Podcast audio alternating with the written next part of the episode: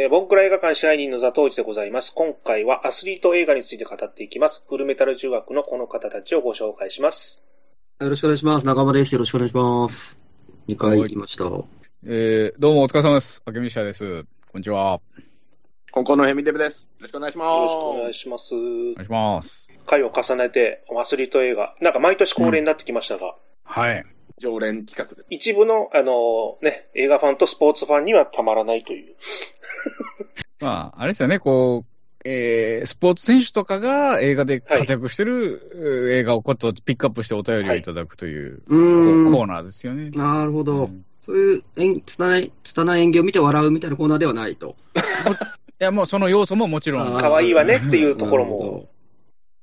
あってもいいんじゃないかしらっていう。あとやっぱり、い意外にこう芸達者というかね、演技が上手だったり、あとやっぱこう、どうしてもこう人に見られる職業じゃないですか、両方とも。あうんアスリートも見,、はいはいはい見せる職業なので、意外にこう、あの、馴染むんじゃないかなというのは思いますよね。こう伸びね、すごい、役者としてすごい大成した人もいますしね。ううんん、ますね本当にね。ということで、今回もメールを皆さんからいただきましたので、ご紹介させていただきます。では、早速いきます。1通目。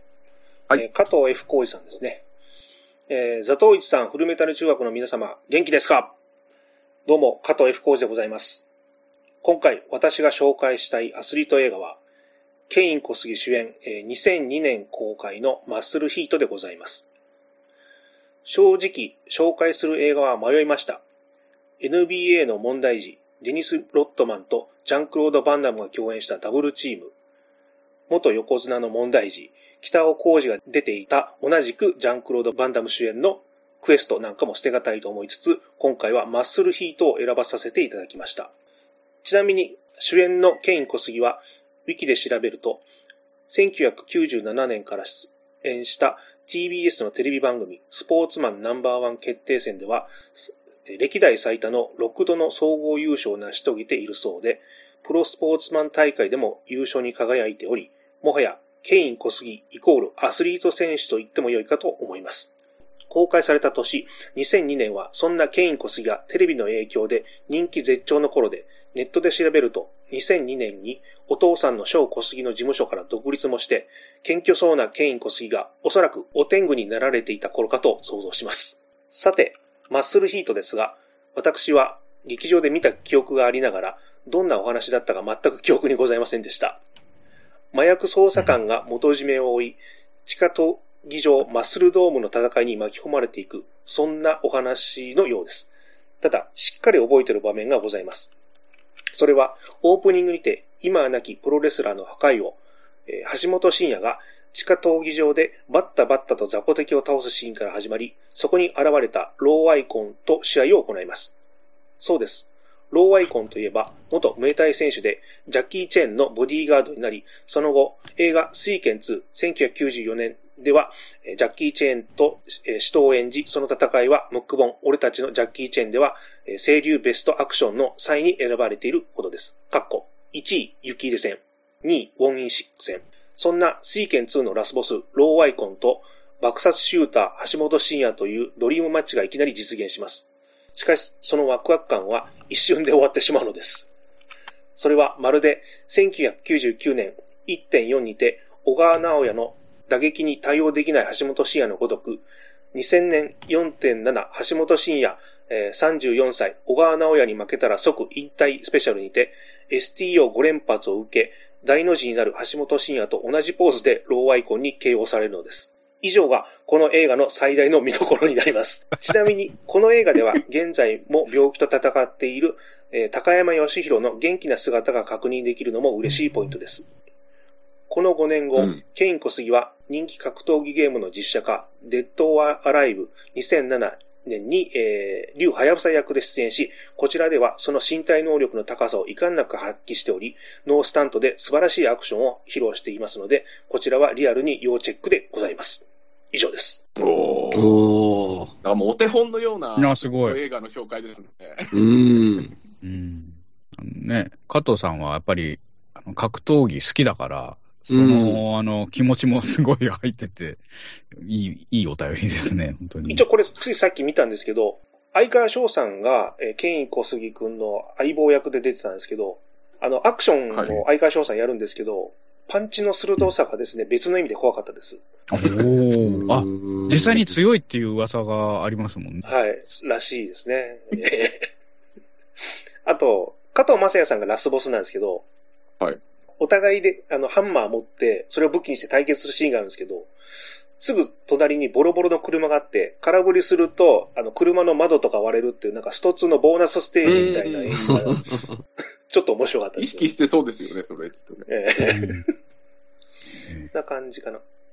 あ、あとちょっとね、私あの、そんなに詳しくないんで、その、橋本真也さんと小川直也さんっていうのがちょっと、これはね、ちょっとこう、はい微笑みさんと長間さんの得意分野ですからね。まあ、別にいやでもし試合は再現しなくていいんで。これも常常識、常識じゃないですか、みんな知ってまあ、る常んですよね常識です。いやし常識です。はい。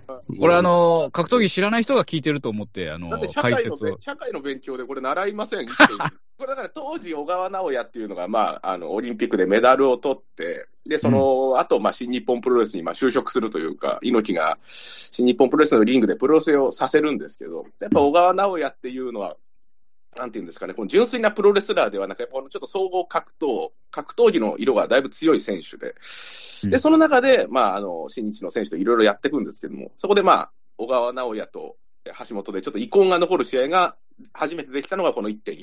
もともとデビュー戦が、でもこの小川直也のデビュー戦が橋本真也っていうところから、スタートしてですね。で、まあ、柔道上がりの小川を、まあ、橋本がボコボコにするみたいな展開。あれ、デビュー戦はでも小川が勝ったんでしたっけ、あれって？えー、デビュー戦はですね、えー、小川が勝ったんですよ。あ小川が勝って、その次に、もうすぐやって、で、橋本がそこで、えーしリベンジするんですね。うんうんうんはい。KO するんですよね、小川はそうです確か顔面を蹴ったりしてですよね。でその時の小川っていうのは本当にまだ柔道上がりで、体ももう柔道仕様のね、ちょっと太めのはいね、冴えない、あのーあ、ちょっとなんかスター性もないし、なーっていうようなタイプだったんですよね。ちょっともっさりした柔道家うんがプロレスのリングに上がったみたいな印象だったうんんですよね。うんうんただこの1.4で、ものすごい小川がシェイプしてきたんですよね。でこの2年後ですね、1999年の1.4ですね。えー、に時に、あの、ファスティングダイエットですね。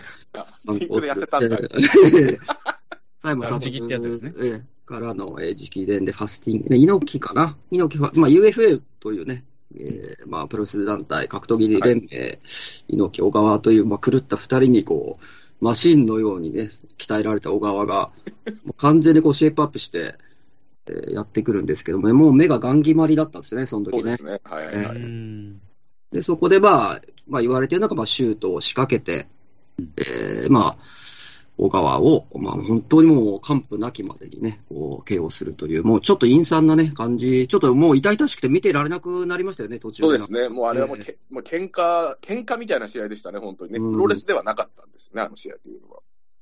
あいいわゆるこう筋書きがあるプロレスのルールを破ってはい、真剣勝負を仕掛けてしまう。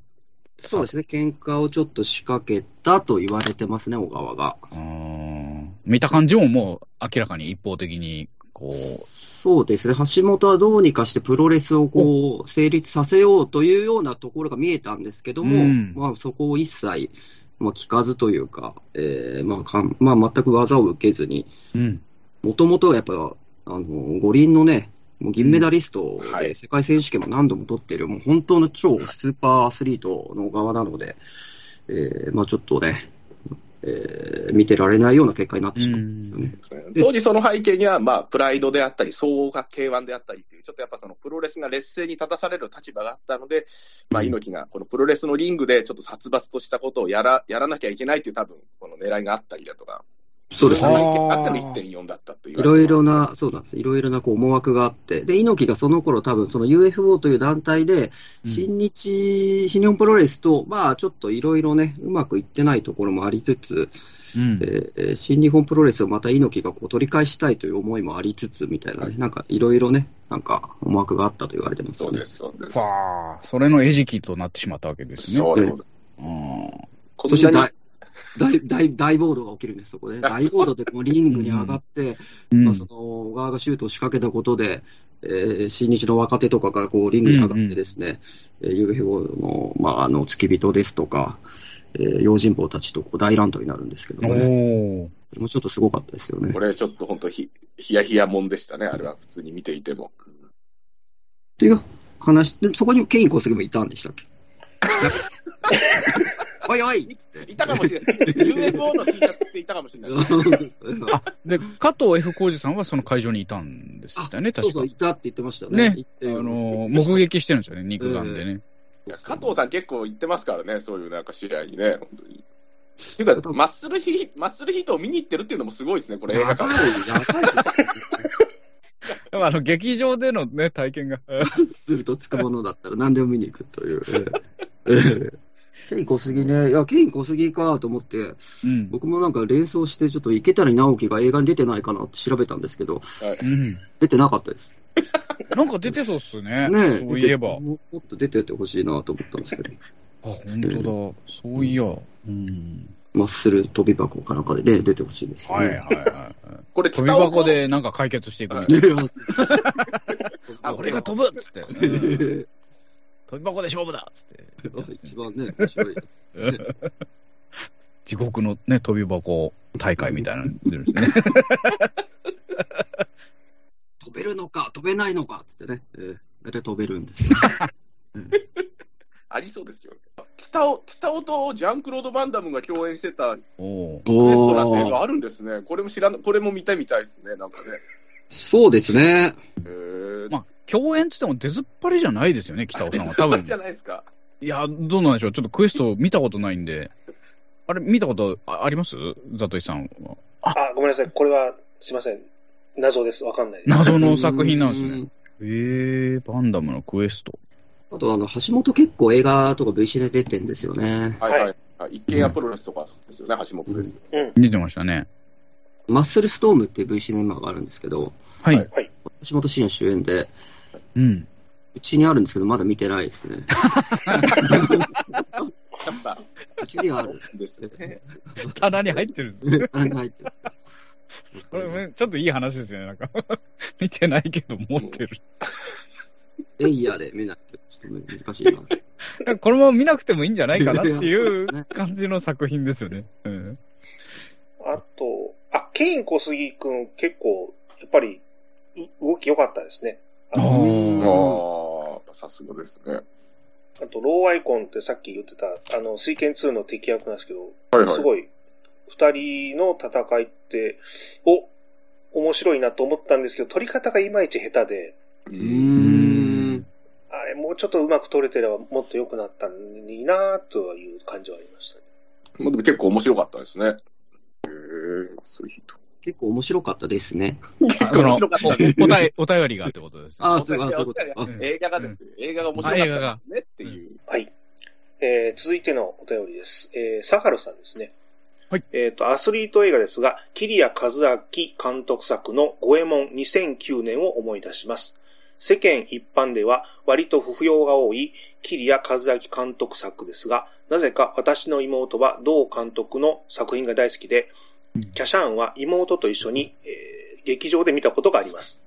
いい、いい兄弟とかいい芝居ですね。さて、えー、五右衛門ですが、奥田英二演じる豊臣秀吉の嫌い役で格闘家のチホンマンが出ていたのを思い出しました。よく考えたら、豊臣秀吉の家来に韓国人をキャストするのってめちゃくちゃ悪趣味だなと感じたし、劇中でチェホンマンは一切喋らないので、ほぼオブジェみたいじゃんと気の毒になりましたが、それから2年後に公開された、えー映画怪物くんでは、巨体に似合わずコミカルな演技を見せていました。2015年に詐欺容疑で起訴され、それ以降フェードアウトしてしまいましたが、えー桐谷和明という名前を聞くたびに彼の名前を思い出さずにはいられません。以上です。ありがとうございますありがとうございます。キリアさんね。どうぞどうぞ。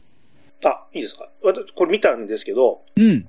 ちょっと僕も食わず嫌いで、はいうんうん一切作品見なかったんですけど、今回ちょっとこれきっかけで見ました。はい。あの、実際の歴史とは違う設定の時代劇なんですけど、あの、話は面白かったです。おうーん。あと衣装もすごい凝ってて、あの、和装を大胆にアレンジしてて、うんあの、ラッカの王国って映画わからないですかね。あ、タイトルだけ。はいはいはい。あんな感じの、なんか、すごい豪華なバリエーションの多い衣装で、うんそこはすごい楽しみました。ちょっとゴシックな感じのやつですね。ううんん。あとですね、CG とアクションがちょっと浮きまくりで、あの、非現実的な要素が多いんで、ちょっとそこしらけるなっていう。ああの、うんほら、忍者がし下タタタタって走るシーンあるじゃないですか。はいうんうんうん。あれ実写でやられるとすごい見ていて恥ずかしいんですよね。うんち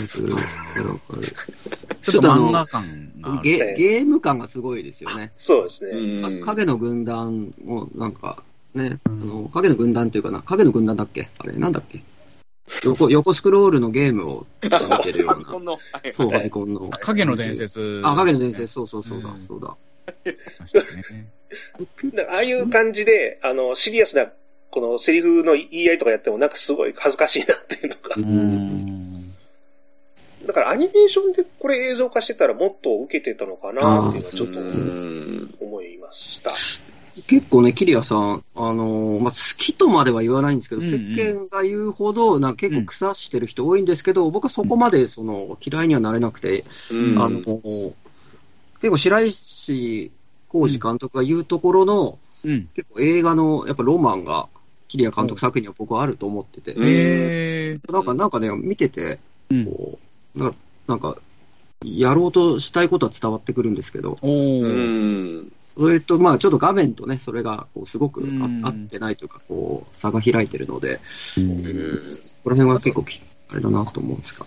あとやっぱりなんかこう、僕なんかはこう、おしゃれなものに対するコンプレックスがすごいので、うん。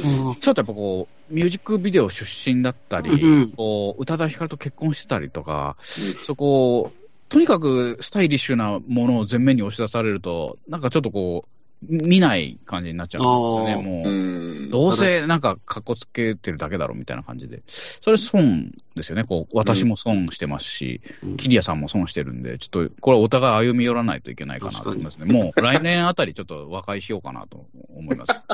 宇多田ヒカルもやっぱり離婚してるので、やっぱ損してるし、損してるし。みんな損して損してますね。うんええだからみんなお互いちょっとずつ歩み寄った方がいいんじゃないかな。え えあの、もうん新宿で待ち合わせて、ちょっと、ええるのあるかなんか。ルノアール。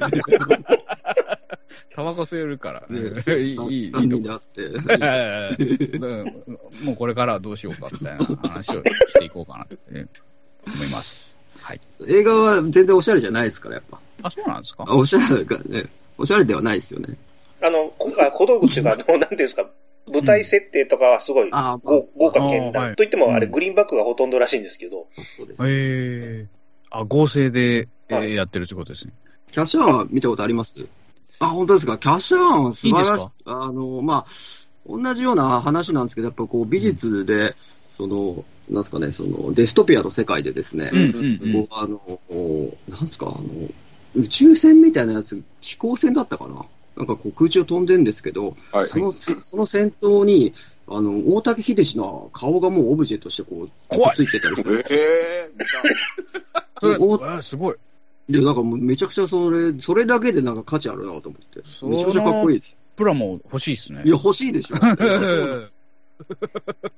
そういうビジュアルががあるんで、結構ね、やっぱグッときますよね。そこだけ僕はもう最高でしたね。大竹、本当に大竹秀治をこういう感じでやっぱ使ってくれるなんて最高だなと思って。いい監督だと思います。僕好きです。桐谷さん。いろいろ言われますけど、好きです、ね。チェホンマンの話してないんですけど、あの、していいですか？どうぞどうぞ。あの、物語の終盤にチェホンマンと、まあ、江口洋介演じる五右衛門と、すごい大きな刀で対決するんですけど、うん。あの、最後、股から頭にかけて切り上げられて、真っ二つになるって面白い死に方をしてました。えへーえ。以上です。迫力ありそうですね、チェホンマンがその死に方するって。えー、痛い。あ、でもさ、確かそうですね。詐欺で捕まってたんですよね。あ、チェホンマンが。あ、あそうです。そうでしたっけ？あー記憶にないな。これ一応今なんかちょっとニュース調べてみたら、うん。えー1億ウォンの詐欺容疑を受けてる。1億ウォン、まあ、1000万円ぐらいですかね。えー。えーで、えー出頭要求に応じなかったため、なんか逮捕されたと。えうーん。これに対し、チェホンマン側は、えー悔しいという立場を取っている。そういう わかんない。です無罪。悔しい。というのは言わないけど、悔しい。捕まって悔しい。どういうこと？ですかやってないとか、そういう潔白を証明してるわけじゃないんですよ。ないですね。ただ捕まったことだけが悔しいと。うん悔しいですね。アスリートっぽいですね。なんかね 次は勝つみたいな感じで。どうとでも取れるようなコメント。本当ですね。勝てると思ってましたみたいな、そういう感じですね。チェホンマンの思い出はないですか？あの、え、本番の思い出ってそんなに、K1?K1 ですか？ここはそうですね K1 ですね。K1 ですよね。うん。チェホンマンないなぁ。いい、いい、ないなぁそうです。よね。なんか名勝負って言ってもなんかあんまパッと出ないですよね。チェホンマンのなんかこの。うーん。チェホンマンと私みたいな、そういうのはない。ジャイアント白田さんに似てるなぁ。僕 僕はなんか思い入れは。えうわもう今すごいスッキリした思い。出なんです似てるな長年のモヤモヤの、が今、霧が晴れました。うんそれだ。それぐらいですかね。確かそうですね。ああ、若商用とやってんですね。あ、K1 のリングでですか？はい。ああ。一応総合もやってますね。あ、そうでしたっけ？ああ、そのイメージもあんまり覚えてないですね。お、ボビーとかでやってる？やっぱちょっとそういう色物試合に結構借り出されてた感じなんですかね。いやーちょっと今見たんですけど、そうですね。色物試合もありますし、うんえ。ー、ボビー2戦目にあの、ヒョードルとやってます。ああ、そうでしたっけ3戦目にミルコ。酷な、うん酷な試合組まれまくってるじゃないですか。で、なんと4戦目、えーはいホセ・カンセコとやってます。あの、大リーガーの、えーああ、あのね、メジャーリーガーですよね、ホセカンセコそうです。。そうですへえ。ね、アスレチックスのアスレ4番バッターですね。そうです。はいあの、まあ、マネーボール改革で、こう、アスレチックスが、こう、変わる前のね、あの、はいスター選手ですね、ホセ・カンセコ。はい。いやすごいですね、ちょっとあやってた、あありましたね。カンセコ K1 のリングに上がってたかもしれないちょっと面白いですね。思い出せてよかったです、それ。ちょっとその、ホセカンセコは、これちょっと今度 YouTube でやりましょう。ホそうですセカンセコ対チェ・ホンマンの話しましょう、これ。ああ、見てからね、ちゃんとやりたい、ね。そうです。見てから本当ですうんね。ややらないといけないですね。では続きは、フルメタル YouTube の方でお願いします。あそうですね、ぜひ。あ、あとちょっと映画にちなんでですけど、あの、はい奥田英二さんと。中村橋之助さん、ゆうまさとさん、えーひえ、平見喜一郎さんうん。うん。らの、あの、ベテラン俳優の演技はグリーンバックでもすごい浮いてなかったんで、これはちょっとおすすめしたいっていうのを付け加えます。はい。では続きまして、えっ、と、ちょっとこれ名前をどう呼んでいいのかわかんないですけど、うん。滝 5S さんでいいのかな？うんということにしておきます。すいません。ちょっとのどう、どう呼んでいいのかわからないので。えーはじめまして、アスリートが出演した映画ですが、ジャンクロード・バンダムが主演の、えージャブルチームにバスケットボール選手だったデニス・ロットマンが準主役で出演しています。以上です。あ、早い。すごい。これでも、ちょっと懐かしいですね。懐かしい。確かあったなと思いました。えー見てはないですから、あったなと、確かに。ジャンクロード・バンダムちょっとやばいですね。いやそうあの、面白いですね。ねえなるほど。アスリート引き込む。引き込む側ですね。うんアスリート引き込む側って何なんだって話ですけど。一応これもなんとか見たんですけど、見ますね、今回は。すごい。すが。えっと、冒頭にデニス・ロットマンが武器商人役でちょっと出て、それからしばらく出ないんですけど、えっとね、上映45分ぐらい経ってからまた登場して、ジャンクロード・バンダムとタッグを組むんですよ。うーん。おーで、シーンごとにデニス・ロットマンの髪の色が変わるのがよくわからない演出だったんですけど、おー。ええもうなんか、ロットマンの毛髪カラー占いとかできそうなレベルで、うん。いちいち変わるのが面白かったです。怒ってると赤くなるみたいな、その、オウムみたいな感じではない 威嚇してるんですけど、大量のロッドマンが地平線の向こうからやってきたりとか。怖いな、それ。映画ナウシカのオウムみたいな。ちっちゃな、ちっちゃなロッドマンがつる、吊るされて。来ちゃダメっていうのね。ロロッドマンの体液で服が染められて、あの、青い衣になって、ね、そうえーそのもの、青き衣をまといみたいな感じになるんジャンクロード・じゃないですかね。バンダムが喋る。ジャングルバンダムが。喋って。変な映画ですよね。確かそうだったと思いますね。それを見てうん、はやお、はやおがなんかつアニメ作ったらしいですこれ、からね。これやれパクさんこれですよ 時系列むちゃくちゃ。もうむちゃいいですか？えっと、ラスボスがですね、ミッキーロークなんですよ。おー。えー。で、闘牛場に改装されたと思われるコロシアムで最後対決するんですけど、ちょっとドラゴンへの道を意識したのかもしれないんですけど、うんうんうんで、ミッキーロークは虎を放ってバンダムを襲わせるって演出があって、これがあの、本物の虎を使って、多分訓練されて人慣れしてるんでしょうけど、よくあんだけ撮影できたなって、ちょっとそこに感心しちゃいまして。すごいですね。で、最後にコロシアムが爆発するっていうシーンがあって、会場のコカ・コーラの自動販売機を盾に爆風を逃れるっていうですね、えあのコカ・コーラがスポンサーになっていることバレバレの演出がすごい笑いました。ああ、そっか。面白いですね、そういう見方もするとね、確かに。ああ。あと、アクション監督にサモハン・キンポーとフォン・ヤンヤン、あの、えっ、と、発狂する唇の盾やった人ですね。うんうんえっ、と、まあ、香港映画好きには喜べる座組なんですけど、やっぱりアクションはいまいちだったかなっていう残念なああ、そうなんですね。はい、以上でございます。もうロットマン時代っていうのがありましたからね、大人気になってたね。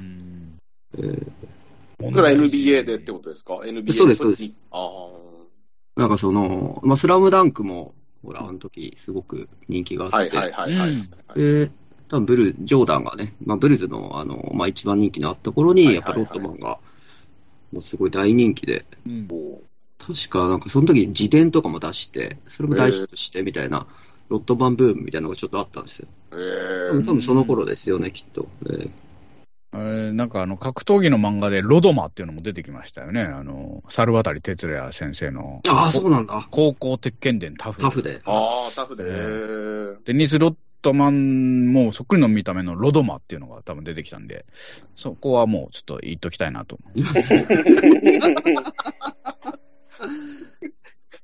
すいません。いや、いやいやこれ言うべきことだと思あ、言う 言うときは言わないと。言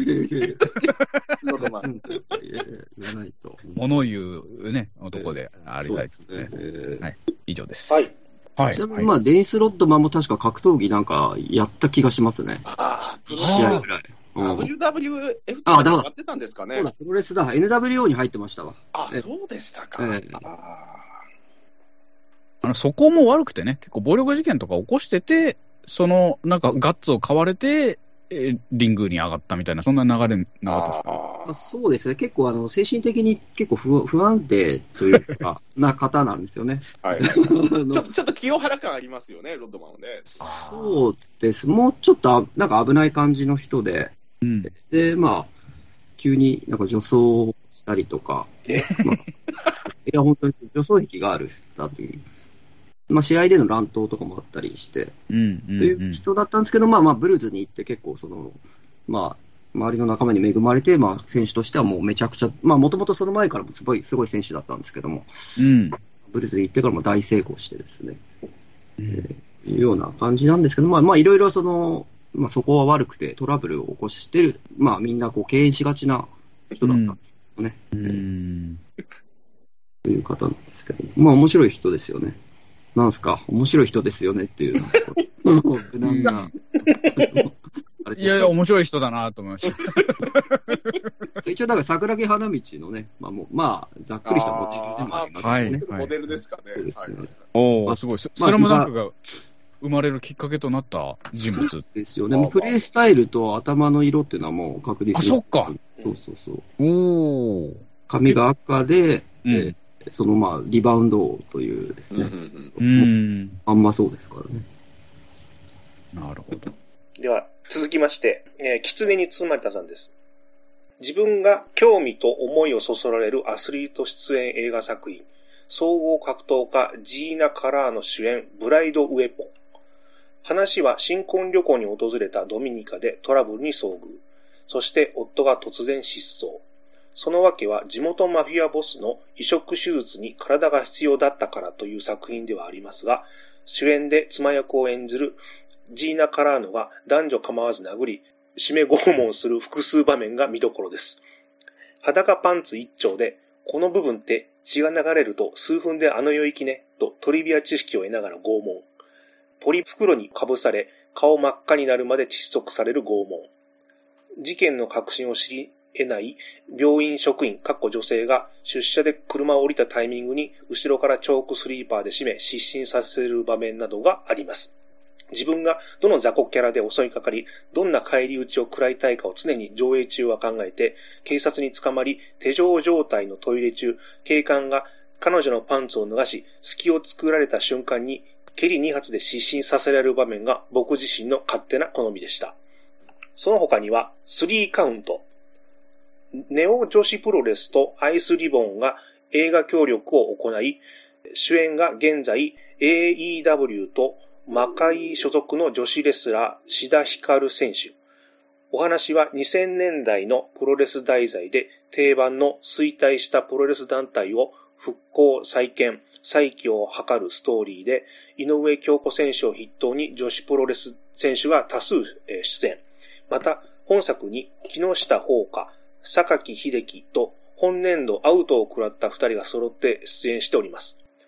木下宝花はスカットジャパン、嫌味課長そのままな後輩に嫌味事を言い放つ不動産会社社長役。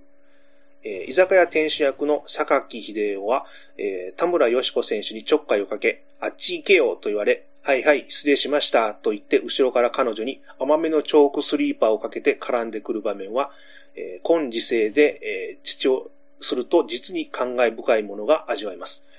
井上京子選手は品川区で居酒屋、田村よし子選手はレスラー引退後に江戸川区にアロマトリートメントサロンを経営され、また東京に行った際はぜひ訪れてみたいなと思っています。追伸、今年のゴールデンウィーク、当番組元いフルメタル中学 YouTube でおなじみの成城学園前のラーメン屋に行ってきました。例えるなら、侍と称された広島東洋カープ前田智則の現役時代雰囲気を味わった気分で、あの店内で厨房にいる店主に握手を求めた微笑み先輩のナイスファイトさに敬服するばかりです。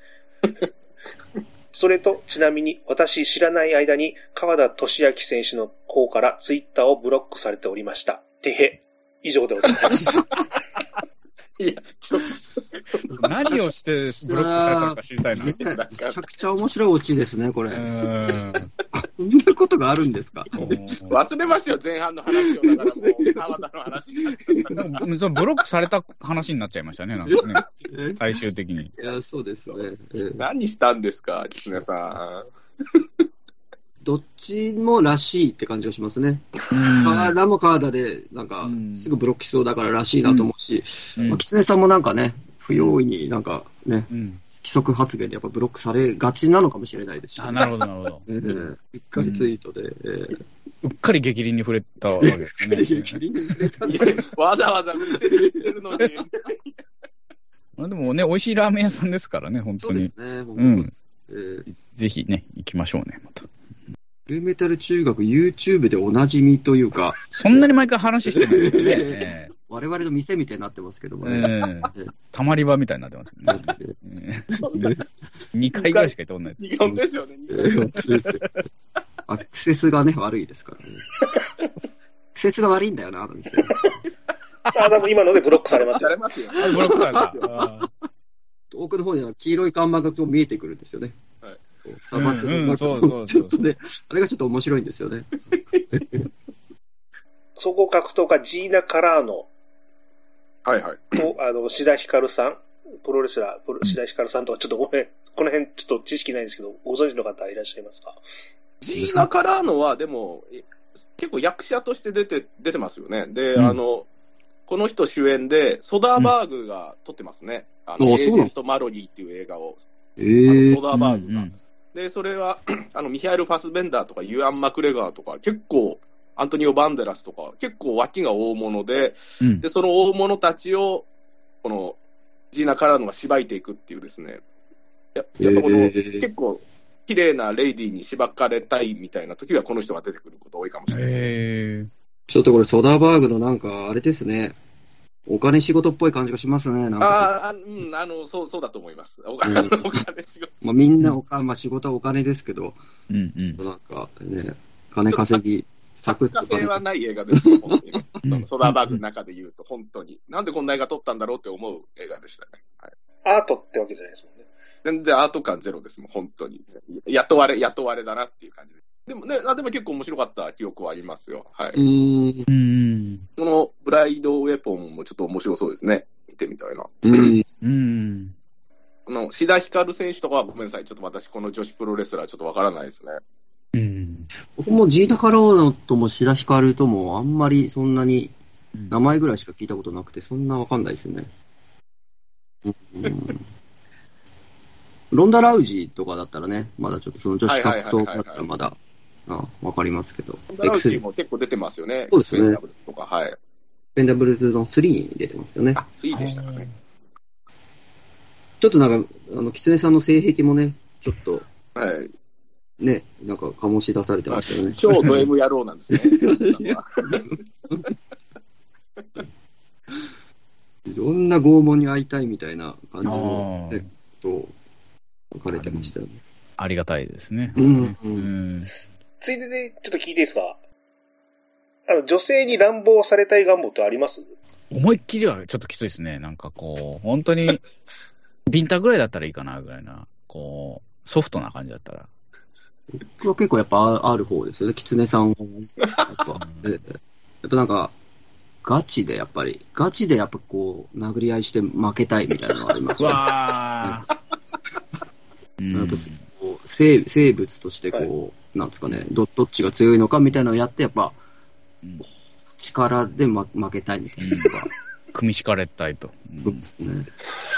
多分ね、あの、中学の時に、うんあのいななんですかあ、ごめんなさい。電池切れです。ああ、電池切れか。なんだっけ、警報器が 今電池切れてるからこれ鳴っちゃうんですよ。あほっといていいです。あ、どうせこれ編集でやるのちょっと待ってね。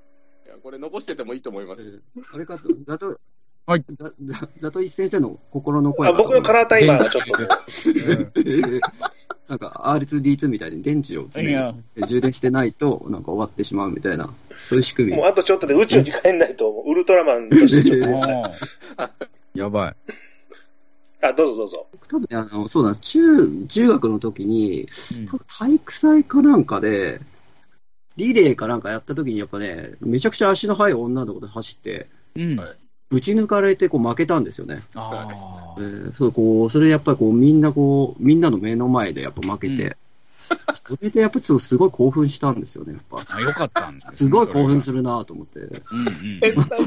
いやいや、そうなんです。それがやっぱ原因なのかもしれないですね、やっぱ。えーうん。全力でやった上あーそっか。なんかそれで言うと、こう、僕一人ポツンって脳に放たれて、うんうん。あのー馬に乗った女性、うん数人からちょっと追われたいっていうのはちょっとあります。人間狩りやな。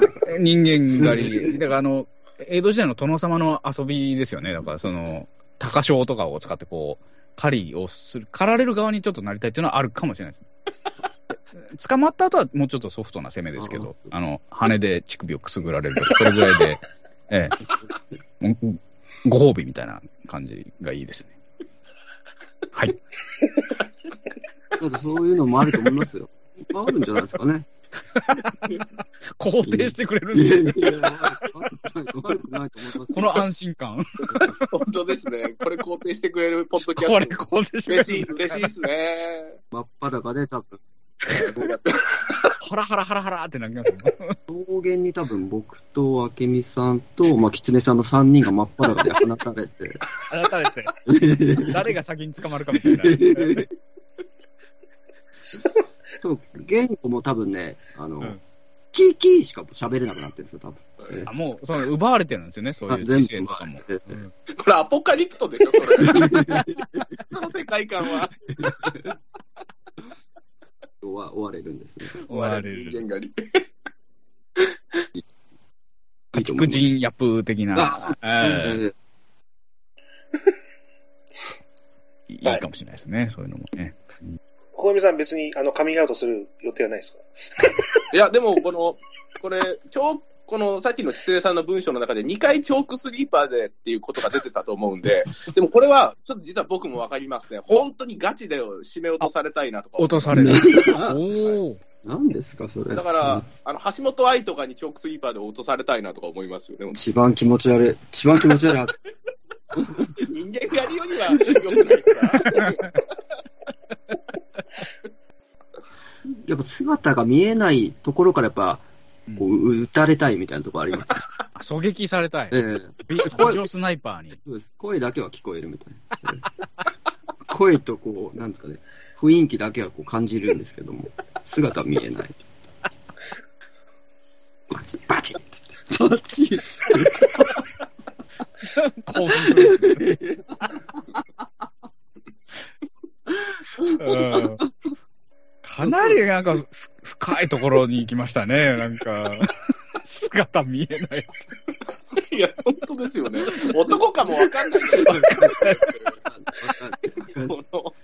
でもやっぱ、あ雰囲気でやっぱ感じるんですよ。これは。これは女が撃った弾だ。ということで、はい、4通紹介させていただきました。じゃあちょっと僕のところに来たあのお便りが1通あるんで、ちょっと読もうかなと思います。はい。えっ、と、ペンネーム、黒沢ゴンズイさんからのお便りで、えー一筆形状、えーアフターシックスジャンクションの皆さん、こんにちは。えーおおむねいつも楽しく拝聴しています、えー最近見た映画の中に大量のアスリートが活躍する作品、過去写真がありましたので、ご報告申し上げます。映画のタイトルをお伝えする前に、出演アスリートを列挙したいと思いますうん。ドン・フライ、うん船木正勝、えーレイ・セホー、ゲイリー・グッドリッジ、ケイン・小杉。そうそうたるメンツです。いかがでしょうか？タイトルをお分かりになる方はいらっしゃいますでしょうか？おそらく、木番組の中で何度か言及されていた作品かもしれませんが、2004年公開作品、ゴジラ・ファイナル・ウォーズです。うん、あーそうだ。ドンフラそうだ。確かに。北村隆平監督作品ですね。えー北村隆平監督といえば、西川口の漫画喫茶のバイトリーダーのようなビジュアルにもかかわらず、ワールドワイド、カッコっぽいビッグマウスを叩くそのギャップが映画ファンのハートに次々と火をつけて、ぼや騒ぎを起こすことで有名ですよね。そんな北村監督、なんと出演まで果たしております。あろうことか、FM ラジオのパーソナリティ役です。AM ラジオのハガキ職人の足の裏みたいな顔なのにです。見上げたチャレンジスピリットです。もしかすると監督が今回一番のアスリートなのかもしれません。さらに別の意味のアスリートで言うと、性加害でおなじみのセックスアスリートこと榊秀夫氏も今作に出演しています。かっこどこに出ていたのかはわかりません。もうこうなったら、そのシオン、キム・ギドク、かっこ個人、榊秀夫の陰形からのメッセージに従いすぎて一線を越えてしまった監督3人を主演に、シオン、ギドク、秀夫、大怪獣、総進撃、かっこ敗訴を取るのが良作ではないでしょうか。全然関係ないんですが、会社でうんこをするとき、自分の部署のフロアではなく、えー在宅勤務で人が出払った他部署のフロアに移動してゆっくり出すようにしております。知らないよ。何何それ何えーその際に脳内で、えーアニメ、サザエさんのタイトルコールの調子で、一手間かけてうんこしやすくと、えー唱えるのが、えー最近のルーティーンです。えーどうもありがとうございました。え ーね、これあのー僕が書いたんですけど、い。いい、いいお便りでした。あの昨日のええザトシさんすみません。夜中に書き上げて、あの、送信ボタンを押したつもりが、なんかもしかしたら押してなかったのかもしれないですね。すいません。ちょっと自分の方にメールが同時に届く、あの、チェックボックスを入れとけばよかったんですけど、え、すいません。なので、これはまあちょっとね、あのー先行外にしていただきたいなと。え本当はもう完全に伏せて送ったつもりだったんですけど、僕ということを。ええメールアドレスでバレるっていう、ちょっとあの、トリックが。僕の本名のメールアドレスで送ったんで。ありがとうございました。以上です。え、ゴジラファイナルウォーズね、これやっぱりすごいんですよ。もう、そんな出てたんですね、船木とかも。船木めちゃくちゃ活躍しますよ。あ、そうなんですか。で、ドンフライもほぼずっと出てて、はいはいはいドンフライがずっと出ててずやばい。っと出てる。艦隊の司令官役そでドンフライ船長ですよね。役名はドンフライじゃなかったけど、結構ちゃんと活躍します。で、ー船木もね、すごいかっこいいんですよ。あの、敵を食い止めて、あの、味方を見送って、大の字になって、それこそこう、死にながら笑って、あの、死んでいくっていう、ちょっとかっこいいシーンがあって結。構熱い役ですね。そう、まあ、まあ、え映画としてはね、やっぱちょっと本当にきついので、見るのが。あのー、松岡君が出てるやつですよね。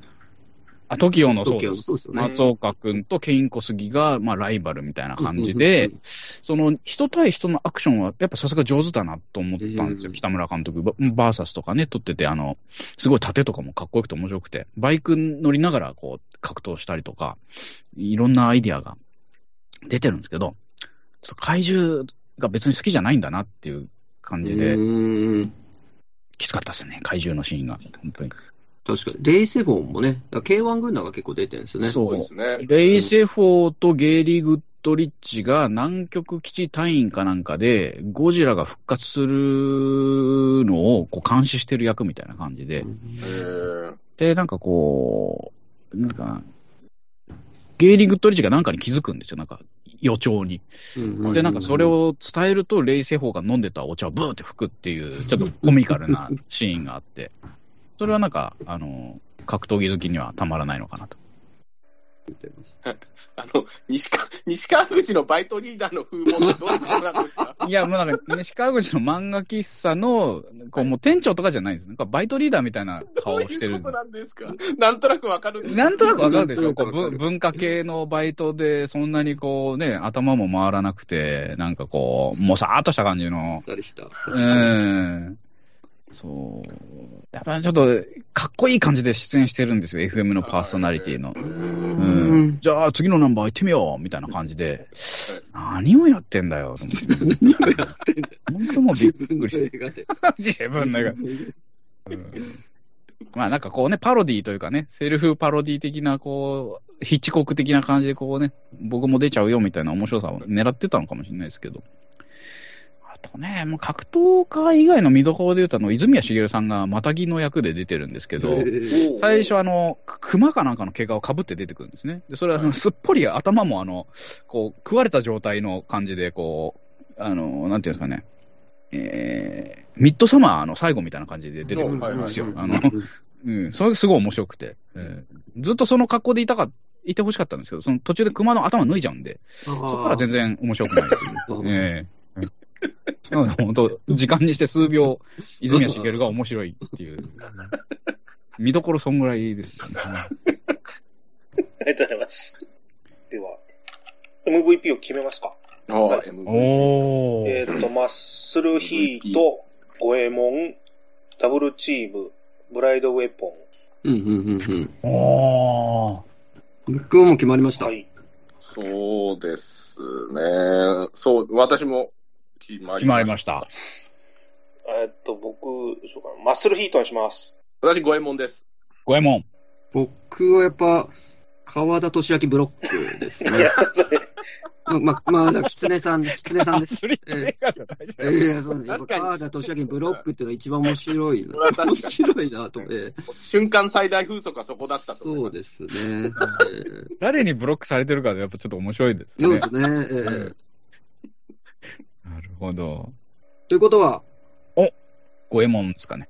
あ、五右衛門二人です。あきみさんと、はい小泉さんで五右衛門が2票入ったということで、じゃあ、はい相原さん、五右衛門決定しました。おめでとうございます。おめでとうございます。おめでとうございます。えっ、と、パンフレット、えー5時17分パリ行き、ダークタワー、ダンケルク、独占、ジオストーム、えーアウトレイジ最終章、キューブうんなど、あの、パンフレットありますんで、うんあの、もし欲しいものあったら、えーご連絡ください。はいうん。以上でございます。おめでとうございます。あの、ザ・ザトイチさんのね、着なくなった服とかもたまに入ってる。ああ、そうだ。使用済みパンティとか、塩うん洗洗ってない。パンティとかね。パンティを履いてんですよね、やっぱりね。あええ普段ね、着用されてますからね、うん気合が入るっていう。あの、ポラロイド写真入りで、はい。ちゃんと入ってますよっていう。ええ証拠も取る。確かに真面目、だから。真面目だし、価値も上がりますしね、価値がね。では、すみません、お知らせお願いします。お知らせ、えー、と、あ、そうですね、あの、YouTube の方をね、なんとやらせてもらってまして、あの、フルメタ中学という団体名で、えー、いろいろおしゃべりをしてですね、えー、ワイワイやっておりますので、えーぜひ聞いていただきたいなと思います。で、まあ、だいぶちょっと先になるんですけど、あの、秋口に、あの、文学フリマ東京っていう、あの、同人誌を持ち寄る即売会があってですね、ちょっとそこにちょっと間に合わせてまた本作って売りたいなぁなんて思っておりますので、もしそうだったら、ちょっとね、コロナの関係どうなってるかわかんないですけど、まあ、基本やるんじゃないかなとは思いますので、あの、お近くの方、足を運んでいただければなと思います。で、自分は、あの、電子書籍買える状態にしてますので、あの、ツイッターの、えープロフィールとかからリンク飛べますんで、あの、500円で、えー買える AV 助監督の日誌がございますんで、買ってください。以上です。ウェディングハイのパンフレット、なんか、えー、そうですね、はい。えー映画のなんかこう、いろいろな出来事の流れみたいなのところのページ、ちょっと担当してますので、はい、はい、はい。あの、映画もすごい面白いのでね、あの、そうですね、そこの、えーおー。そのまあ何か、ちょっとね、あの、機会があったらちょっと手に入れてください。よろしくお願いします。買いました。いいパンフレットでした。ああ、ありがとうございます。こんな感じで大丈夫でしょうか？なんか、近くでも工事が始まったようなので、ああ、そうです。僕の僕のところです。すいません、今回も皆さんのメール、投稿ありがとうございました。ありがとうございました。ありがとうございました。